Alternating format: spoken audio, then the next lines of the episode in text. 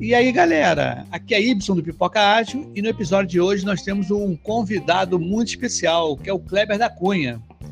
Ele está fora do Brasil e trabalha com agilidade. Tudo bem, Kleber?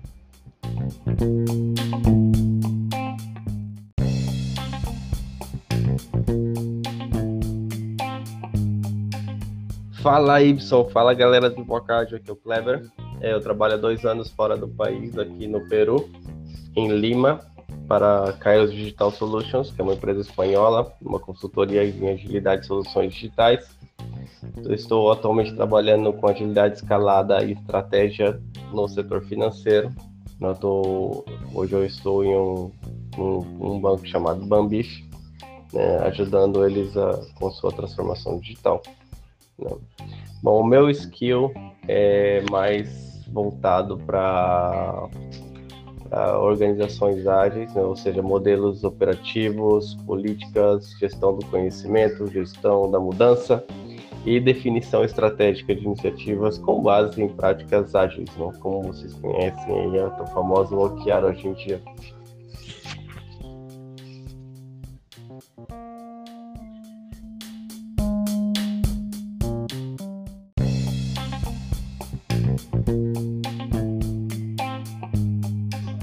Poxa, legal, Kleber, bacana mesmo. Eu estou pensando aqui, né?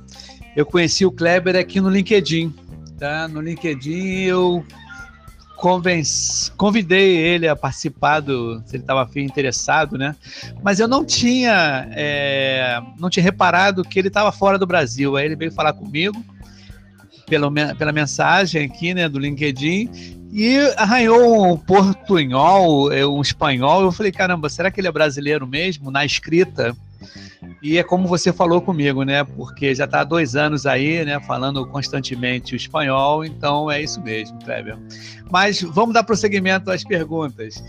O que te motivou a sair do, do Brasil? O que, que você fazia antes aqui no Brasil, Kleber? Fala pra gente.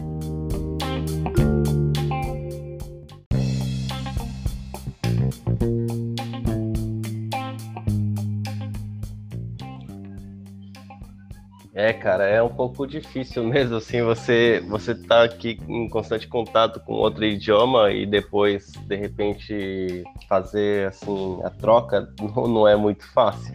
Então, pode ser que, que saia no meio do caminho algumas algumas palavras em espanhol ou eu faço uma pausa um pouco longa.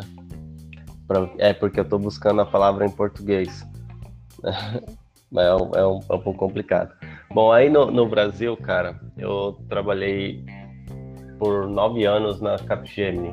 Eu comecei como analista de sistemas aí, é, em um projeto de um, de um banco, uma instituição financeira que estava nesse momento fazendo uma parte de transformação no seu parque te tecnológico e na sua arquitetura de como é, brindava os serviços para os seus clientes né? E eu entrei especificamente numa área de comunicação e capacitação, cara. Então já entrei nessa linha de, de impulsionar o câmbio, né? Impulsionar a mudança. Olha o espanhol fugindo. É, aqui é espanhol. né? Então já impulsionar a mudança, já participar de iniciativas assim que, que tentam viabilizar né, a adoção de uma mudança drástica, né? Imagina que esse cliente na, nessa época era uma era maior maior banco do país, né? Então aí eu, a gente foi evoluindo, né? Na, dentro dessa da, da CAP, é, eu passei a ser analista de gestão de conhecimento e metodologias, é o que me colocou em contato com a metodologia ágil. Foi sucesso da, é, das iniciativas que a gente fez dentro desse programa para esse banco, é, que ajudou a escalar um pouco o tema de gestão do conhecimento e, e trabalho colaborativo, né, formando aí uma, uma área chamada Knowledge Center, que foi gerenciada por Flávio Marieto, que hoje ele trabalha em Santander, está na Espanha, e pela Cláudia Rodrigues, Cláudia Carvalho, Claudinha, muita gente boa. é, assim, foi, e foi especialmente trazida, é, trazida para a companhia para cuidar dessa parte de gestão do conhecimento. Então, junto com o Flávio, que é um cara cabeça, um cara muito para frente, né, a gente, em parceria com a Microsoft, teve um, um workshop, se for dizer, né, junto oferecido aos nossos clientes, é, sobre Scrum né, e metodologias ágeis com o Ken Schwaber. Foi uma coisa bem bacana. Né, inclusive, é, o Ken fez um tour aí pelo Brasil para ir na nossa fábrica no Salvador, na, na época, 2011, se eu, não, se eu não me engano. E aí foi um tema que já me encantou. Então, tudo que a gente fazia já era tudo ou com Scrum, ou com princípios ágeis, ou com Lean. Até que a gente consolidou a parte da, da aquisição da CAP, né, que antes a gente trabalhava na CPM Brax Capgemini, né, e aí passamos a ter uma só, uma só marca e passamos a, a adotar os processos e métodos globais, onde a gente aprendeu aí muito com a parte de transformação empresarial.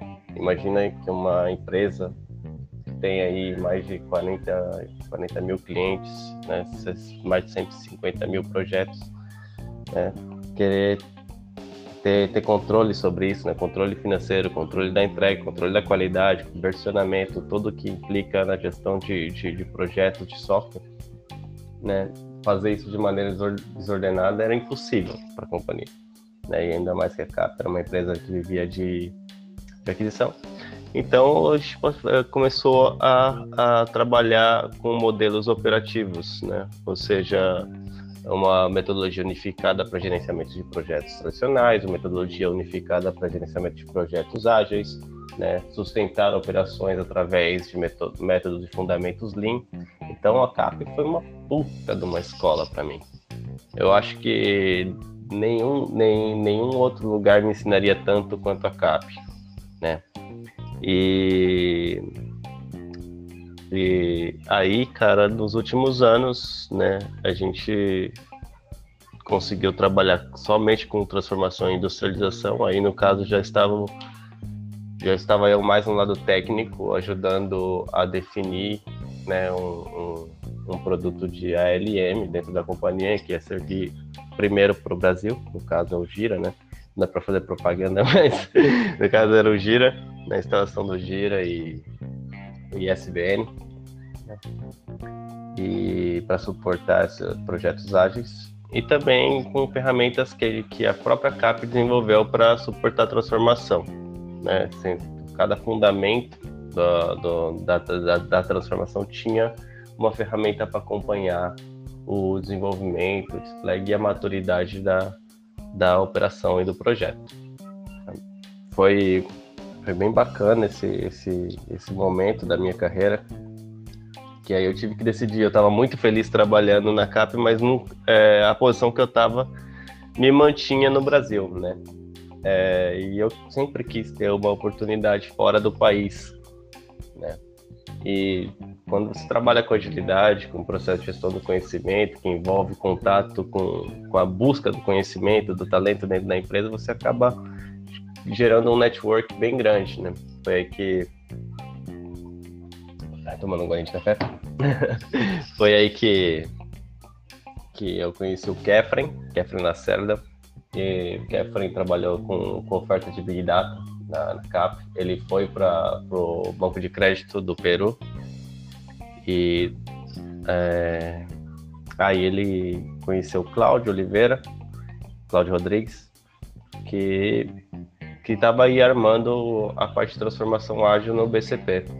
E foi quando o Kefren me fez a recomendação e eu acabei aceitando, né? Tava muito feliz no Brasil trabalhando com agilidade, né? Agilidade e Lean, né?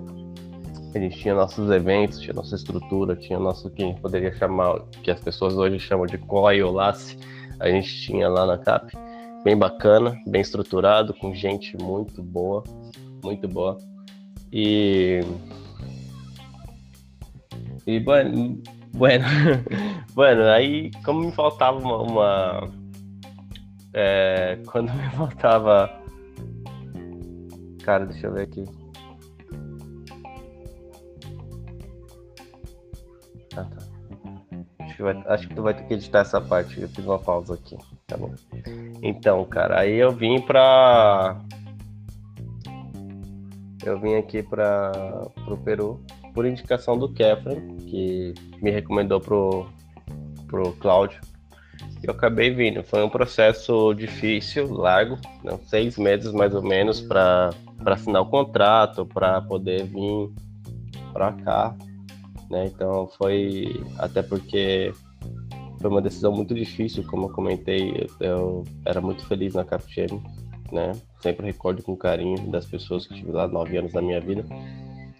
E, e tomar essa decisão não foi fácil, né? Porque em, em teoria eu tinha eu tinha a experiência internacional na CAP, mas era com projetos internacionais alocados na CAP, alocado no Brasil. E eu queria sentir uma cultura diferente, né? Tipo, buscar alguma coisa a mais, né? assim, explorar um pouco mais o mundo, né? E, e acabou saindo essa oportunidade do Peru. Tomei a decisão, assim, como no último minuto, né? É, infelizmente, naquele momento, o Brasil não estava bem. É, acabava de se recuperar da, da, da saída da Dilma, do ingresso do Temer, todas essas outras coisas e a economia não ia bem e a CAP naquele momento não podia me segurar em termos de oferta. Então a oferta foi boa, era uma oportunidade de estar também do ponto de vista do cliente, que como já estava nove anos de nove aanos na, na Capgemini, essa foi foi um dos fatores que motivou. E a qualidade de vida, né? Que sair daí de São Paulo, que é louca, para vir morar aqui em, em um bairro, um distrito um pouco mais tranquilo em Lima. Tá certo que Lima não perde em nada para São Paulo, pra, com termos de, de tráfego. Né? Tráfego aqui é trânsito, gente. Não vai pensar que você tá fazendo coisa errada. em termos de trânsito, né? Em termos de trânsito, essas coisas. É igual, cara, é uma loucura igual. Mas, assim, é, é bom.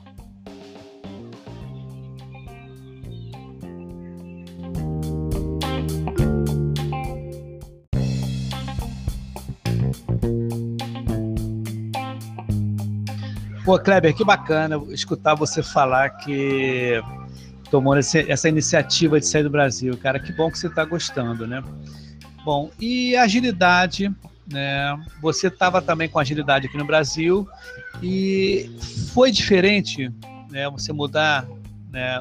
A empresa que você está agora já tinha agilidade e ou você começou a implementar lá, já pegou o, o, o trem já andando, você aperfeiçoou, você houve melhorias, né? O que, que você achou que qual foi a sua contribuição, né, para esse para esse projeto lá no aí no Peru?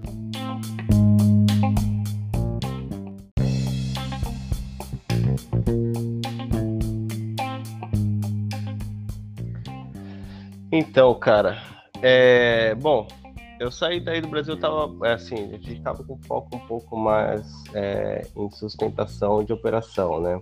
Então, uh, e também trabalhando aí com, com a parte técnica de ALM.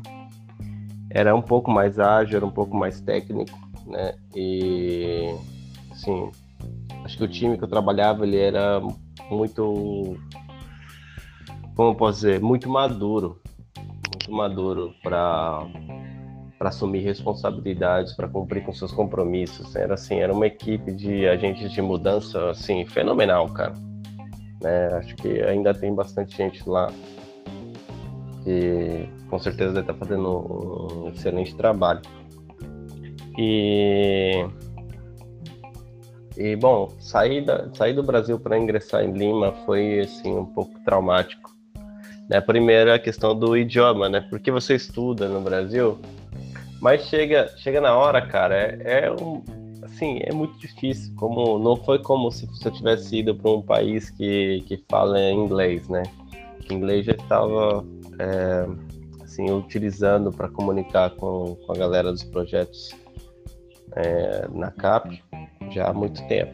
Né? Então, assim, o inglês já estava mandando bem. Espanhol, cara, você vê no colégio, você vê um pouco e nunca mais usa, né, cara? Porque até o cara que fala espanhol quando vem no, no, vem pro país, ele quer falar português, né? Então, é um pouco é um pouco complicado. Então, você sai assim, achando que você fala e chega lá você descobre que você não fala nada. Então, o idioma foi um, um, um problema para mim no começo. Assim, eu cheguei no, no BCP, já tinha um modelo, já tinha um centro de operação, já tinha um modelo, uma visão do futuro, uma visão de transformação. Eu cheguei a princípio para aportar é, no LAS, que era o, o Lean Agile Center of Excellence. E, e, bom, chegando lá, comecei a dar apoio a algumas equipes, né? Então, muita coisa aconteceu no, nos primeiros seis meses, nos primeiros quatro meses que eu estive ali no BCP foram super difíceis, né?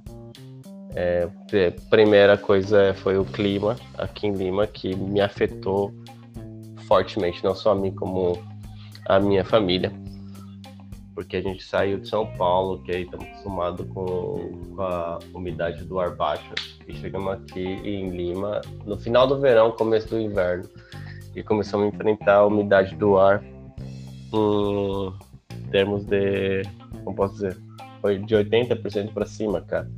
Tinha dia no inverno que, que cara, era 92%. Assim, né, para um cara que não está acostumado, cara, chocou. E chocou demais, cara. Chocou demais. Então, o termo de idioma, saúde e aí a própria cultura, né, do local.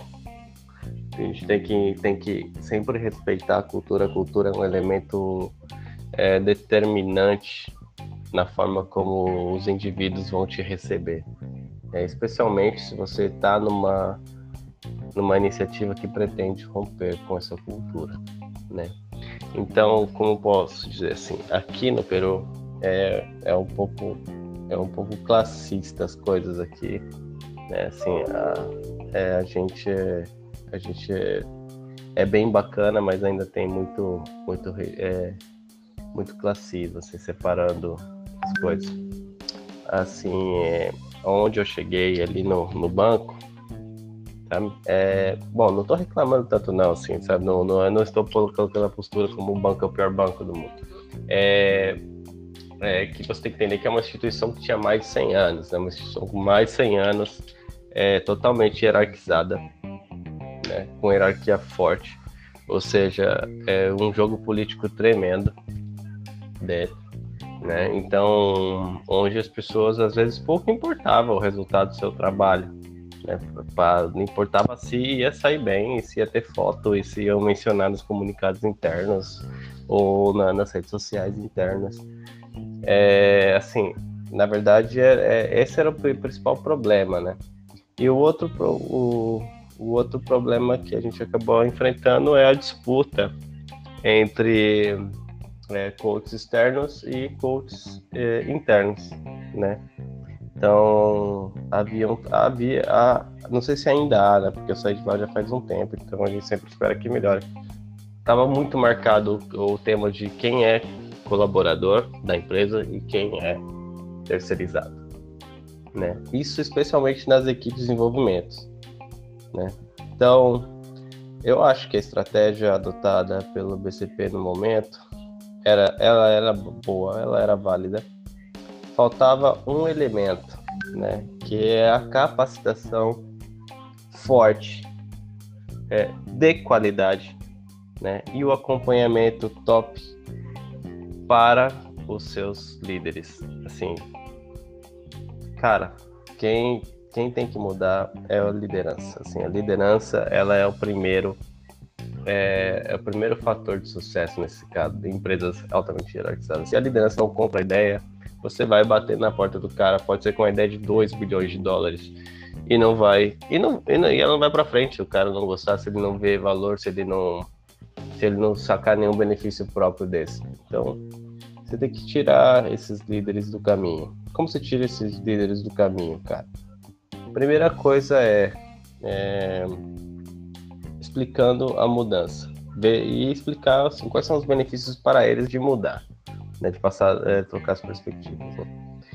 E, e o, o, não tendo não tendo resultado aí, cara, é, sinto muito, você tem que realocar essa pessoa em outra posição, você tem que se organizar para remover bloqueio. E remover bloqueio, às vezes, significa remover pessoas, não eliminá-las da, é, da, da, da, empresa, né? Porque no momento não compartilha a visão, porque no momento não consegue enxergar os benefícios da mudança. Mas você tem que né, moldar a estrutura, adaptar a estrutura para que ela não seja dependente da opinião de um, de um líder, né, cara? Então, acho que esse era o principal problema ali naquele momento, né? E o microgerenciamento dos, dos seus profissionais. O microgerenciamento dos seus profissionais, ele impulsiona um, um comportamento no, no colaborador, que é o comportamento de cumprimento, né? Eu tenho que cumprir a meta, tenho que cumprir a meta do dia, tenho que fazer isso. E, cara, ele, ele, não, ele acaba, assim, por mais que ele tenha vontade de fazer coisas novas e tudo mais, de mudar a organização no começo, uma vez que ele, avalia, que ele é avaliado por sua taxa de cumprimento e não pelo valor que ele gera, né? Puta, cara. Aí você perdeu um ótimo agente de, de mudança. Então, é, é, são essa, essas coisas, assim, que, que, que acabaram nesse ponto, assim, que eu acho que é bem diferente do que eu havia experimentado antes com agilidade. A gente tinha nosso roadmap de cobertura, tinha, tinha uma meta de equipes a cobrir para colocar as, as ferramentas, para fazer os métodos, para dar treinamento. A gente tinha, tinha tudo isso, cara. Mas a gente tinha uma meta de qualidade, que tinha que gerar valor.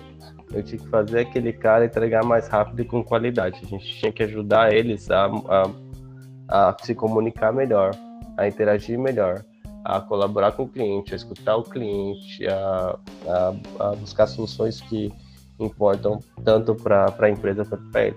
Então, assim, esse, esse, esse, esse foi o meu choque, né? Inclusive, uma vez até, até comento, estava numa, numa tribo aqui, um trem que eles chamam, é, de CRM, e tinha um, um rapaz que era um PO de um módulo que era muito bom, Assim, ele era um cara bom, assim, de te, em termos de, de, de técnica, priorização de backlog todo, sabe? Conhecia seu produto, conhecia seus processos, seu cliente, suas pessoas, conhecia tudo. E um momento, assim, cara, acho que não sei, de repente foi de ingenuidade minha de não ler o contexto que está ao meu redor, eu falei para ele, cara, muito legal, né? E a gente tinha uma, a gente estava mudando a estrutura desse time e a gente tinha precisado de um CPO, alguém que olhasse o CRM como um todo. E, cara, só comentei pra ele, só, só comentei assim, cara, você, você é bem maduro pra, pra até para ser um CPO, né? Então, quem sabe a gente acaba considerando você aí. Então, um comentário bem bacana, tá ligado? Que, mano, achei encheu de motivação, né, naquele momento. E, e, bom, eu só esqueci que ele tinha gerente. né? Então, então ele pegou e foi no gerente dele e falou assim: Olha, o coach me disse que eu posso ser o CPO, então eu quero um aumento.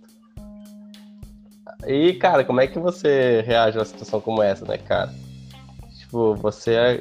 Eu falei, cara, eu só comentei com ele, né, que se fosse o caso, né, não sei, de repente, tipo, que eu indicaria ele, no caso, se, se me perguntassem.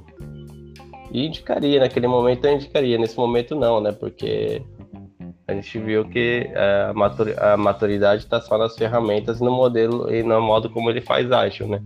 Não no, no total. Não é maturidade de pensamento, nem nada. A gente sabe. E, e a mulher é, que, que era a Program Manager chegou e me disse: Cara, eu entendo que você foi cheio das boas intenções, mas você é muito ágil para esse projeto. E foi a primeira vez que eu, que eu escutei isso, cara sabe? Você é muito ágil para esse projeto. Porque eu levo é, essa parte de comunicação cara a cara muito sério, né? E muitas vezes me complico com isso, né? Pelo fato de, de, de eu documento pouco essa, esses, essas, essas decisões formais e estruturas, o que você disse, o que você me disse, sabe? É, essa é uma lição que eu aprendi, documentar não escrever uma ata nem nada, mas sabe, mandar aquele correiozinho salva-vidas dizendo assim, oi, conforme a gente combinado, é, fica acordado isso, isso, isso. Por favor, me envie seus comentários. Cara, essa estrutura vai salvar a tua vida várias vezes, vai, vai salvar a tua carreira em um momento que, ele, que ela tiver em risco por alguma decisão, por alguma conversa, por algum momento que você foi ágil demais para o programa. é. Então, assim, é o, te, é o tema assim, da cultura, voltando ao tema, né? Voltando ao, a toda essa parte. O tema da cultura, o tema da, da forma como eles fazem agilidade aqui. É, eu acho que alguns pontos eles estão bem, bem, bem evoluídos conforme a, é, comparado a algum, alguns setores do Brasil, né? Algumas, algumas áreas do Brasil com a gente tem contato, com a gente usa aí, né? O que eu acho? Eu acho que que o mal que assombra esse lugar, em termos de agilidade, que assombra o Peru, é o mal que assombra qualquer parte do mundo, né? É o, é o complexo industrial da agilidade. O que, que é o complexo industrial da agilidade, cara? É, é, pode ser que tenha gente que escute isso e fique bravo comigo. É a indústria da certificação, tá ligado? É você ver é, alguém fala propondo um curso de Agile Coach e, e, e, jogando esses caras no mercado sem nenhuma experiência e tal, né? E, bom, os caras, a princípio, todo mundo tem que começar por algum lugar, né? Mas o fato das pessoas darem muito mais valor à, à certificação do que à experiência, especialmente para, para cargos transforma, é, de transformação, eu acho que esse é, esse é o mal que assombra esse lugar, né?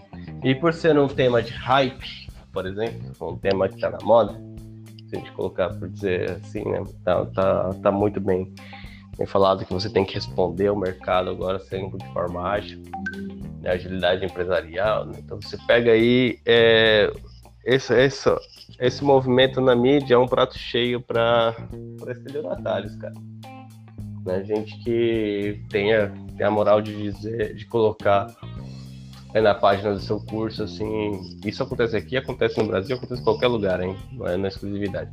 Colocar na página, faça esse curso e você poderá ganhar até, não sei, sei lá, 19 mil por mês. Cara, tá certo. Tá escrito, você poderá ganhar e tal. Não é assim uma propaganda de nenhuma forma é, enganosa.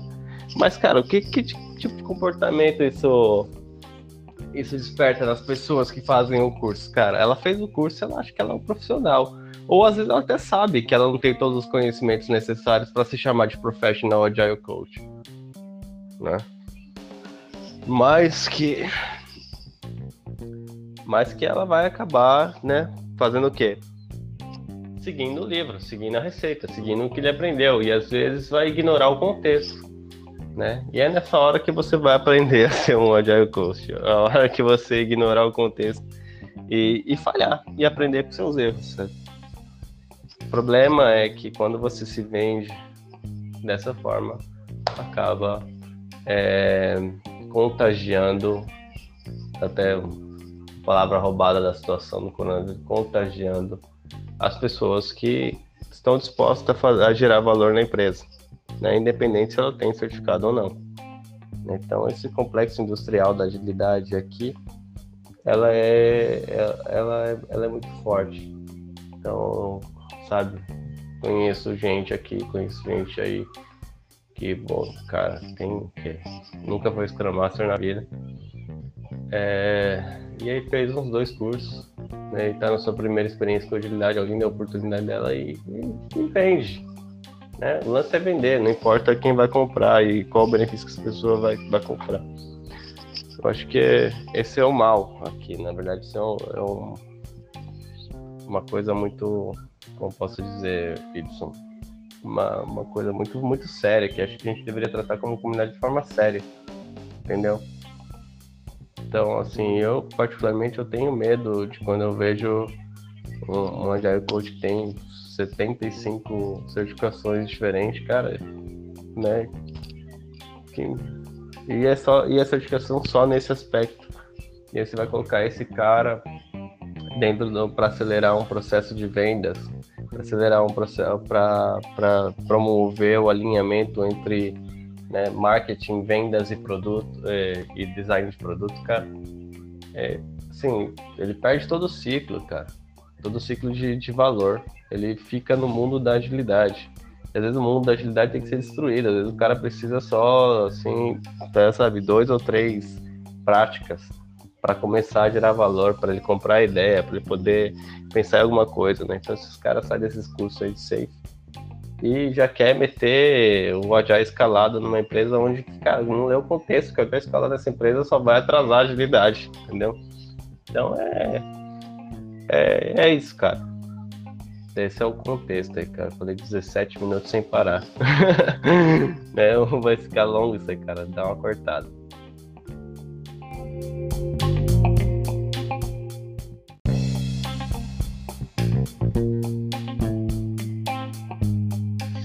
Poxa, Kleber, que legal. Você tocou num ponto que o Pipoca Rádio sempre bate, que é o chão de fábrica. É aonde a gente faz acontecer. Não é só nos livros, né? Não é só você ficar lendo, lendo, lendo livro. Você tem que ir ali no ser humano, né? na pessoa, né? na mudança de pensamento. Então, você tem algum caso que pode contar para gente de sucesso ou também de insucesso, né? na hora de você tentar implementar, né? tentar mudar é, uma atitude, um comportamento no grupo? Você consegue relatar isso para gente?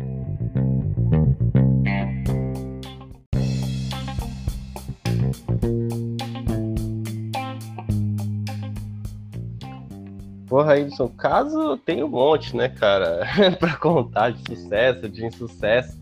Né? Os, que, os que mais me fazem aprender são esses que no qual eu cometi um erro, tá ligado? Porque, como eu comentei anteriormente, é o fato de eu, de eu ter percebido que havia um PO num trem que, puta, tinha uma excelente capacidade de de execução e, e assim comentava bem, dominava os aspectos dos produtos e eu achei que ele teria maturidade para acabar assumindo como um CPO aí, o chefe do produto como um todo, né? E acabei comentando com ele que, que, que dois pontos de vista, se, se, se a equipe tivesse um CPO, deveria ser ele. Cara, isso aí gerou um, um um barulho muito grande, né? O que eu contei ali rapidinho ali da, da, da, pessoa chegando em mim dizendo que eu sou que eu estava muito muito ágil, né? que era muito ágil para aquele programa, né? É, foi o mínimo assim que eu ouvi, né? Então, sabe, coisas que chegar no gerente de transformação, chegar no vice-presidente, falar que o que o coach, sabe, que o coach tá, tá é, perguntando se se o coach pode promover pessoas, essas coisas cara, eu não promovo ninguém, não como ninguém. Então, naquele momento ali foi um momento humano meu, no qual eu pensei que eu poderia compartilhar uma opinião pessoal sem sem sem sem risco nenhum. E não foi o caso, né? E nesse caso, o que, que faltou para mim? Ler o contexto, né? Eu, pior é que eu já tinha informação sobre o contexto. Né? Você chega, você, qual que é o teu, o, o teu trabalho como como Agile Coach, cara. Não é chegar e iniciar uma equipe ágil, fazer os kumbaya e, e, e seguir já o livro. Nosso trabalho primeiro é entender o entorno, entender o contexto, onde essa equipe está, o que, que ela se propõe a fazer, né? entender os seus propósitos, né? É, e não é só o propósito. Esse aqui é bacana, isso parece, parece que escapa muita gente. Né? Não é você entender quando você fala, entender qual que é a cultura da empresa. Não, cara. Quando tu vem para outro país, tu tem que entender a cultura do país também, cara. Então, se eu já tinha informação que, que esse país já tinha essa percepção, que era muito classista, que era um país onde as pessoas é, gostam de, de, vender a ideia, né? gostam de se vender, né? Você tem, tem essa preocupação alta com a imagem pessoal, né? Então, é só você filtrar ali a Agile Coach no LinkedIn ali de Lima e você vai ver um monte de fotinha de braço cruzado, tu vai ver. É, chega a ser até um pouco engraçado. E que, que tem essas aspirações e esse desejo de mais e mais e mais e mais. E, bom, era um PO da, da geração, né, essa geração Y, imediatista, né? Um cara que, assim, para eles o resultado é muito mais rápido, para a gente que tem um pouco mais de 30 anos aí, sabe que, que às vezes não é bem assim. Então, bom, faltou muita coisa para mim naquele momento. É mal barato que eu poderia jogar a culpa nele e dizer que, oi, cara se equivocou, né? É, não foi isso que eu quis dizer, blá, blá, blá, blá. Não, mas a culpa realmente daquela situação foi minha, né? Assim, se tivesse ter um responsável, foi eu, porque não li o contexto direito.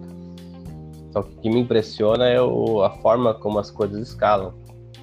Então, num ambiente como esse, né, de alta hierarquia, também que a gente tem que é, é, levar em consideração? Hierarquia alta, liberdade baixa. Liberdade baixa, canais alternativos de comunicação, que o pessoal conhece aí no Brasil como o murmurinho ou as conversas de corredor. Cara, em qualquer lugar onde não é fomentada uma comunicação transparente, isso vai acontecer. E é claro que um fala para um, que fala para outro e acaba chegando no vice-presidente de um banco que tem que resolver outra, uma situação que do, do cara que não do, do Agile Coach que não pode promover ninguém, então o que ele falou não é válido. E assim, sabe, o negócio ficou, a situação foi gerada em um dia, o impacto foi sentido em uma semana depois, né? E nesse meio termo, ninguém veio, ninguém se preocupou em, em aclarar a situação nem comigo, nem com ele. Né? Então são coisas assim que, que eu deveria ter previsto. Né? É claro que a gente, é, a gente não trabalha muito com, com previsões, né? senão no caso seria evidente, não seria Agile Coach. Mas, né, é por isso que no começo, quando as pessoas me chamavam de teórico, eu ficava bravo. Não, não, eu sou prático. Mas toda teoria tem o seu valor, né? Toda teoria foi desenvolvida para provar é, o, o, fenômeno e como esse fenômeno se comporta, né? Então, cara, o fenômeno de, da, da hierarquia cultural é, é comprovado, assim, é uma observação já categorizada. Essa categoria ela gera um resultado que é tangível, perceptível, que se, que, que se pode medir, né? Então, cara, eu devia ter visto isso, isso acontecendo. Esse é um caso, né, de falha. É, agora, caso de êxito, puta, cara, tem um, recente agora. Eu cheguei nesse, nesse banco, onde o pessoal não tem agilidade, é, não tinha nenhum projeto ágil. Tiveram do, dois, dois intentos, duas tentativas é, frustradas, né? E, bom, eu cheguei para ajudar um projeto que tem um, um tempo crítico para ser entregue né? Graças ao coronavírus, esse, esse, esse projeto está um pouco para lá.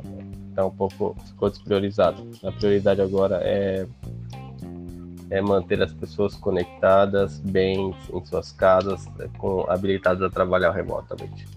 Então eu cheguei nesse projeto onde tinha, é, assim, só tinha uma pessoa que ela tinha uma experiência prévia em outra organização com agilidade e os demais participaram de projetos ou assim por pouco tempo, assim, uma, assim, conhecimento ágil pouco, né? Eu cheguei tarde no projeto, né? Eu não cheguei, não tive tempo de entender o contexto, quais são os atores, quem são essas coisas, né? Então, assim, cara, a gente fez uma rápida avaliação do contexto, foi uma reunião de duas horas. Meu contrato nessa empresa é por horas, então é, eu tenho um mínimo de quatro horas, tinha um mínimo de quatro horas nesse começo, é, o máximo de quatro horas por dia nesse, nesse contexto. Então, pô, imagina você chegar às nove e sair às doze, sabe?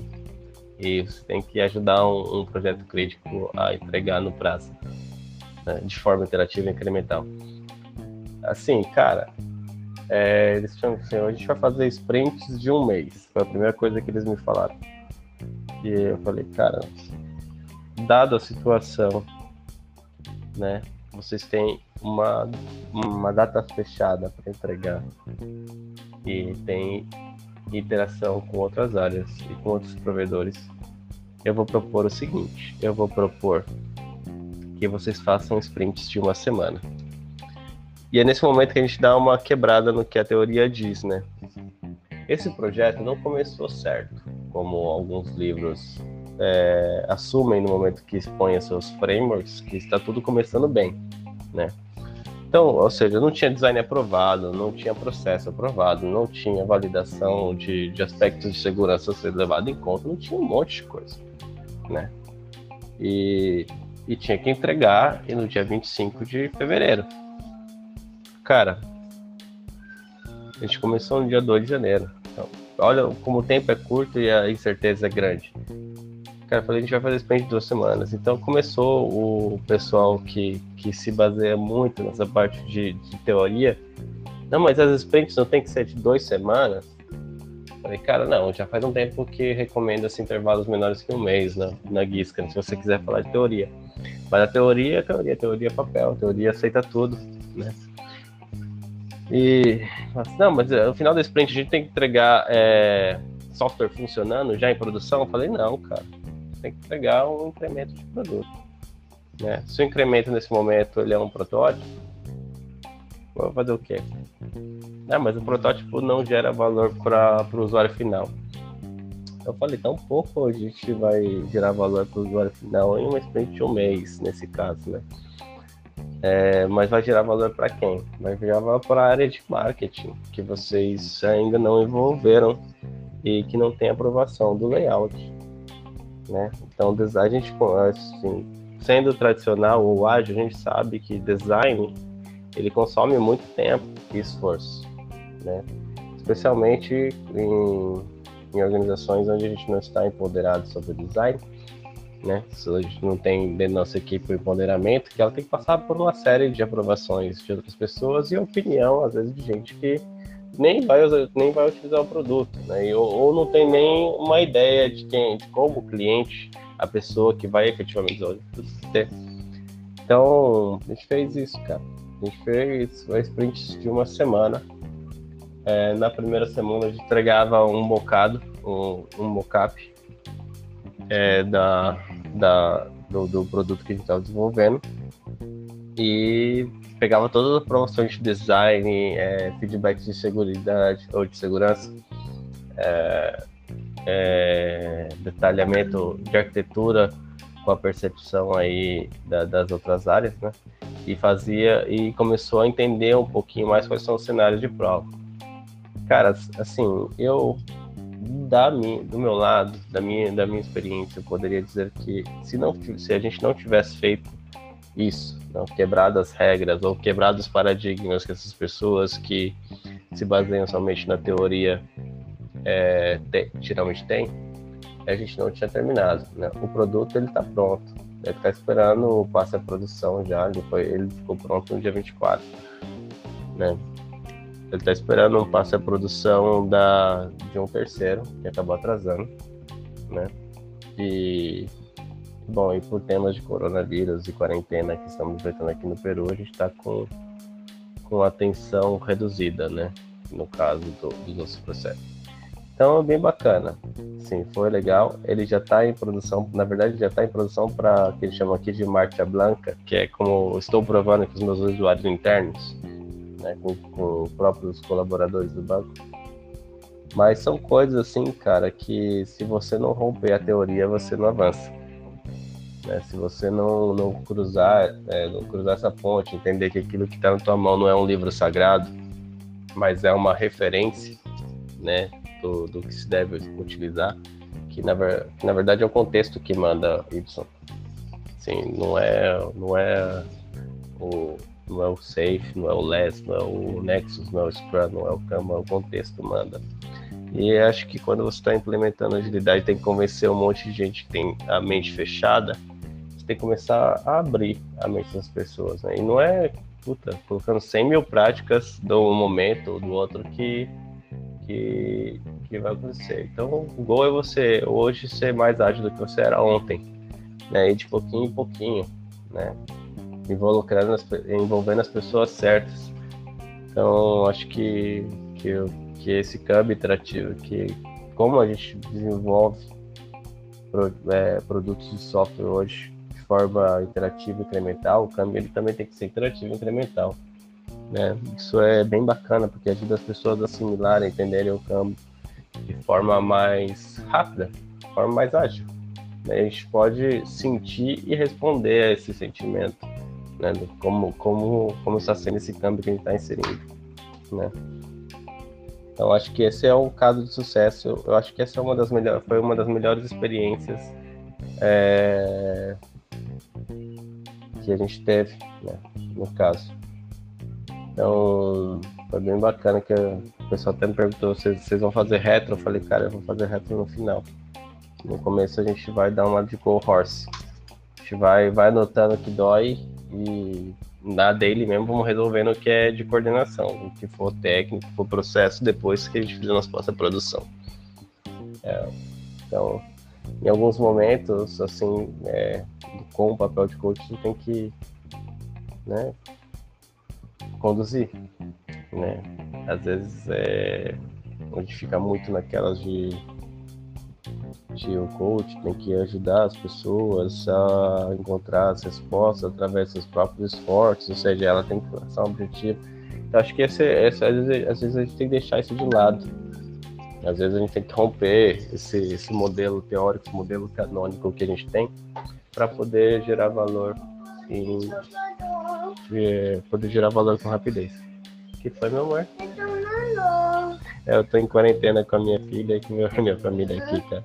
Tá com calor, meu amor? Deixa o papai ligar o ventilador aqui pra você. Tá. Quer um ventinho? Pronto. Fica aqui. Então, cara. Então é isso. Se você não romper é, esse ponto teórico, cara, você nunca vai é, evoluir. E até gerar alguma coisa é, pessoal, modelo de mudança pessoal. É o que muita gente quer. Só um minutinho. É. Então, né, desculpa aí, meus filhos, mas é assim mesmo, cara. A gente tá nesse período coronavírus, de trabalho em casa, que nem eu tinha comentado, né, cara? A gente às vezes não tá preparado. Eu mesmo não tenho um espaço na minha casa nesse momento. Tenho, tenho ali no fundo um, minha zona de escritório ela tá hoje tomada por roupas e coisas de bebê, né? Então aí eu tô aqui no quarto, utilizando um pouco. E às vezes, e às vezes as crianças vêm. Então, mas é. É isso aí, cara. É... Esses são os casos aí que eu te comentei, que eu acho que tem bastante valor. Eu acho que um segundo caso que eu, de êxito, que também eu recomendo, é, no momento em que você está num projeto de, de transição, né, assim, algum projeto que tá, as pessoas estão numa, numa etapa de transição do modelo tradicional de gerenciamento com status report e essas coisas que a gente odeia, né? É, eu acho importante você se adaptar à audiência, né, cara? Não, e não tentar fazer agile por agile e convencer a pessoa da prática e tal eu acho que é bem legal. Às vezes você tem que fazer um, um esforço duplo quando se trata de, converse, de convencer as pessoas, né? Tinha nesse mesmo, nesse mesmo programa que eu estava lá no BCP, é, a Program Manager não estava vendo valor e também teve alguns problemas com, com a equipe de coaches anteriores que estava aportando, uh, estava ajudando esse programa, né? Então ela, na verdade, que é, assim, ela falava, ela advogava contra a agilidade, porque ela tinha uma, uma visão de gestão processual, uma pessoa já com uma certa idade, com uma experiência larga em projetos de TI, todos eles em Waterfall, né, ou, ou metodologias mais complexas como Prince 2. Então, qual que é, às vezes, qual que é o seu, o seu erro como agile coach concentra num contexto desse? Uma pessoa que tem maior poder político que você dentro da empresa, né? É você dizer que o que ela está fazendo está errado. Né? Então, é você falar que agora é assim, que em agilidade não tem isso, não é essa forma. Cara, agilidade tem tudo, tem tudo que você quiser dentro da agilidade, desde que ela contribua com que você seja mais ágil. Então, o que que assim, eles não tinham confiança nesse né, com, com o tema de, de agilidade. Simples assim. Então, qual que qual foi a minha, minha abordagem aí? Primeiro foi trazer essa líder do nosso lado. E como poderia trazer essa líder do nosso lado? Né? Então, como vocês sabem, às vezes o custo de, de uma transformação ágil ela é compartilhada entre outros projetos. Então é sempre alguém, é sempre CAPEX que paga OPEX, né? Então, então assim, é o que eu gerar em CAPEX vai para OPEX, então, para ajudar na transformação. Então, às vezes, às vezes o projeto paga, né? Então, o projeto paga para você ter um Agile Coach ali. E se a pessoa não vê valor nisso e ela tem uma diretriz que ela é obrigada a ter um Agile Coach ali, cara, se você não convencer ela, você vai perder seu tempo ali. Você vai fazer o quê? Você vai fazer vai facilitar evento, vai fazer cerimônia, vai tirar foto, blá blá. Mas, putz, o projeto vai ter suas sprints de análise de desenvolvimento, vai ter a sua sprint de teste, vai ter um monte de coisa. Vai ser um waterfall é, disfarçado, né? Que, que no caso não vai nem, nem, nem entregar mais rápido, né? No caso. Então, puta, cara, a primeira coisa que, que eu perguntei pra ela, qual que, é, qual que são as dores do projeto, cara? Onde você sente que, você, que, que esse projeto poderia ser melhor? Então, os primeiros minutos dela foi descascando a agilidade, né?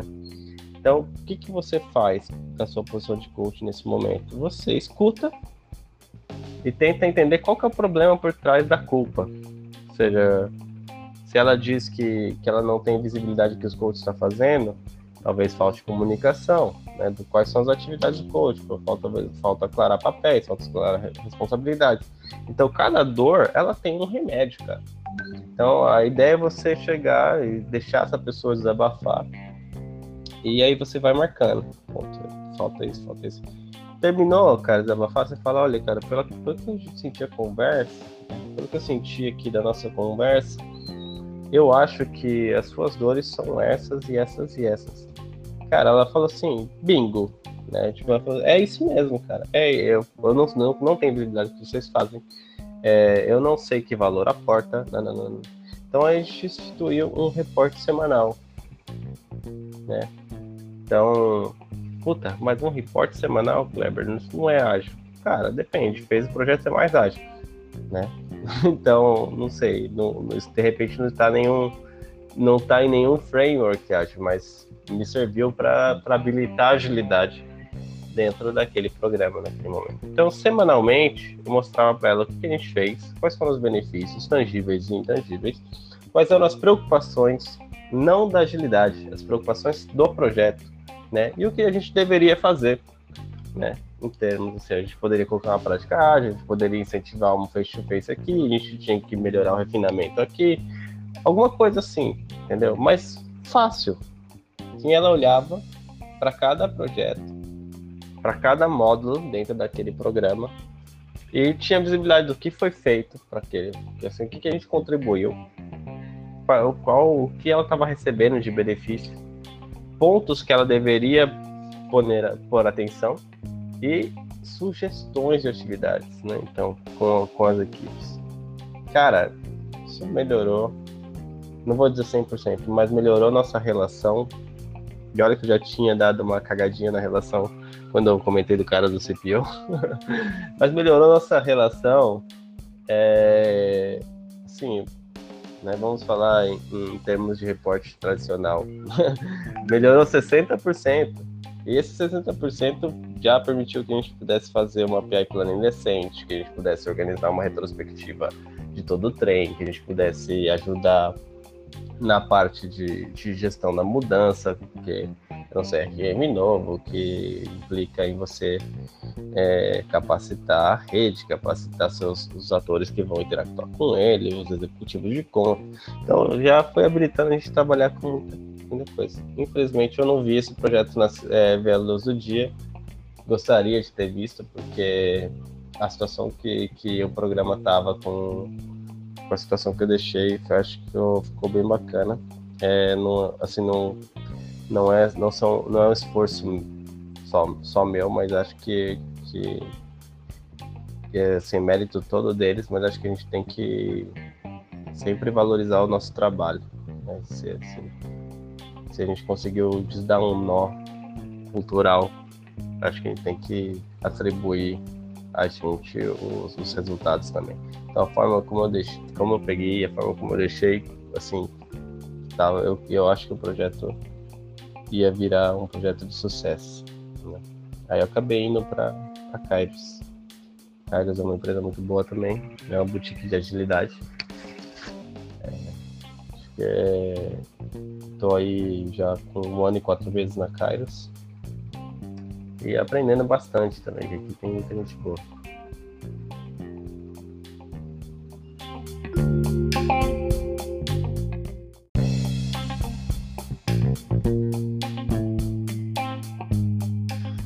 Bom, gente, como todos sabem, tudo que é bom dura pouco.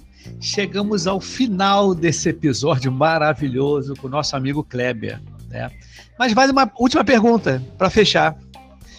O mundo ágil em Lima, no Peru, será que eles estão adiantados? Tá? Então, essa é a minha última pergunta. Eu quero agradecer a sua disponibilidade. Eu sei que você também está em quarentena, né? Então, nós fizemos esse esse episódio todo online. Foi interessantíssimo, foi uma experiência muito boa.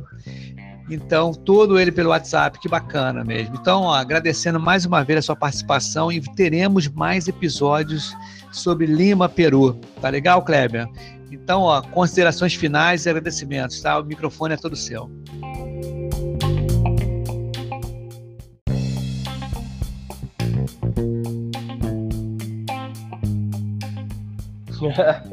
Essa pergunta é, ela sempre, sempre surge aí, né, cara? É, acho que a gente tá nessa, sempre tá nessa vibe de saber como é que é o outro lado, né? Como é que tá, se tá melhor, se não tá melhor. E acho, acho isso muito interessante que você pode ver isso dentro das organizações quando, quando você é consultor especialmente quando você vai de um banco para o outro, você pergunta, e como é que tá lá? Tá mais avançado isso aqui? É a mesma, é a mesma é a mesma sensação, né, cara? Eu acho o seguinte, cara, a gente pode entender isso num panorama mais, é, mais amplo, né? Caso o Brasil, ele é muito maior que o Peru, né? E, bom, tem polos é, fenomenais aí em São Paulo, Rio, é, no Nordeste aí do Brasil, no Sul também, que, que o pessoal está muito avançado em agilidade, né? Mas aqui também.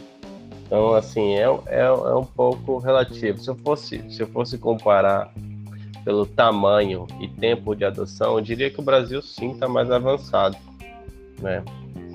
E agora, se eu fosse é, é, pegar assim, um pouco mais e dizer por tempo de adoção, como assim, como as coisas acontecem, é, como as empresas estão adotando agilidade comparado ao, ao, tempo que se conhece agilidade no Brasil e se pratica agilidade no Brasil, com o tempo que se conhece e se pratica agilidade aqui no Peru, em termos, em termos de transformação digital, acho que aí o Peru está mais rápido, mais ágil, né?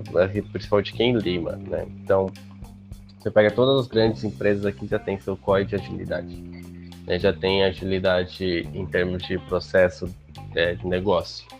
Então todos estão olhando para agilidade não só como uma forma de entregar projetos de TI ou produtos de software mais rápido, mas estão olhando como uma agilidade empresarial. E nesse ponto eu acho que o Peru já está um pouco mais avançado. Né? Eu estou sempre no LinkedIn, eu estou sempre conversando com, com, os meus contatos no Brasil e, e, fora do Brasil também, né? E, por exemplo, o tema de, de planejamento ágil estratégico com OKRs, assim, é coisa que, cara, a galera aqui no Brasil, a galera no Brasil, em termos de, é, começou a ver aí, não sei quantos, quantos anos, mais ou menos uns três ou quatro anos, assim, que esse tema chegou à comunidade ágil, né? E no mesmo período, esse tema chegou, é, chegou à comunidade ágil do Peru e a adoção foi super rápida. Né? Você via já a gente preparando material, preparando empresas, já implementando com OKRs de equipe, com OKRs escalados, OKRs estratégicos. Cara, eram, assim, os caras que têm vontade, têm gana. Né? E, cara, nesse, nesse quesito, eu acho que o tempo de adoção aqui no Peru está mais rápido que o tempo no Brasil. Né? Assim, se fosse comparar por o histórico. Mas em, em, temas de agilidade e tecnologia, eu acho que o Brasil aí, ele, especialmente no polo que eu conheço, um pouco de São Paulo, acho que ele está um pouco mais avançado, sim. É, mas tá, tá igualando, tá nivelando. Acho que toda a América do Sul está nivelando nesse aspecto. O Brasil, por muito tempo, sim liderou esse tema. Mas a gente sai um pouco no, tema, no, no, no, no, que a gente pode ver como comunidade, a gente sai um pouco atrás porque a gente é o único país aí na América do Sul que fala português. Então a gente fica meio excluído dessa comunidade sul-americana que é muito forte. Então, acho que é, para a gente vai ser um pouco desvantajoso. Vão ter que competir com outros países crescendo e, essa, e a troca de informação entre eles é fortíssima. Bom, eu agradeço o seu convite, Gibson. Foi um prazer imenso conversar com você nesse dia aí. A gente em quarentena conseguiu fazer um negócio bem bacana. É, perdão se eu, se eu falo demais, acho que acho que estava um pouco empolgado em participar do Pipoca, né, que é um podcast aí que que te acompanha, eu acompanho no meu, no meu feed do Google, no Google Podcast. E sempre trazendo coisas bem bacanas aqui pra gente. Gibson, continua aí seu trabalho que tá, tá demais, viu? Então, a gente agradece que tenha pessoas é, com essa disposição aí no mundo da agilidade de compartilhar o conhecimento e de trazer de outras pessoas é, de, burlar a quarentena para trazer um episódio de, de qualidade aí, né? Então a gente sabe sabe que, que o seu esforço ele é um ele é um chamado, né? Ele não é uma vocação. Então, cara, só tenho a agradecer aí pelo seu trabalho, o trabalho do Pipoca, tá bom? Um forte abraço, gente, que me aguentou aí falando por esses não sei quantos minutos. por esse por esse episódio. Tá? Forte abraço para vocês. Precisando, é só me chamar no LinkedIn. Cara, sou um cara totalmente aberto. Qualquer dúvida que vocês tiverem, eu puder ajudar, é claro. Tamo aí. Tá bom? Um abraço. Tchau, tchau.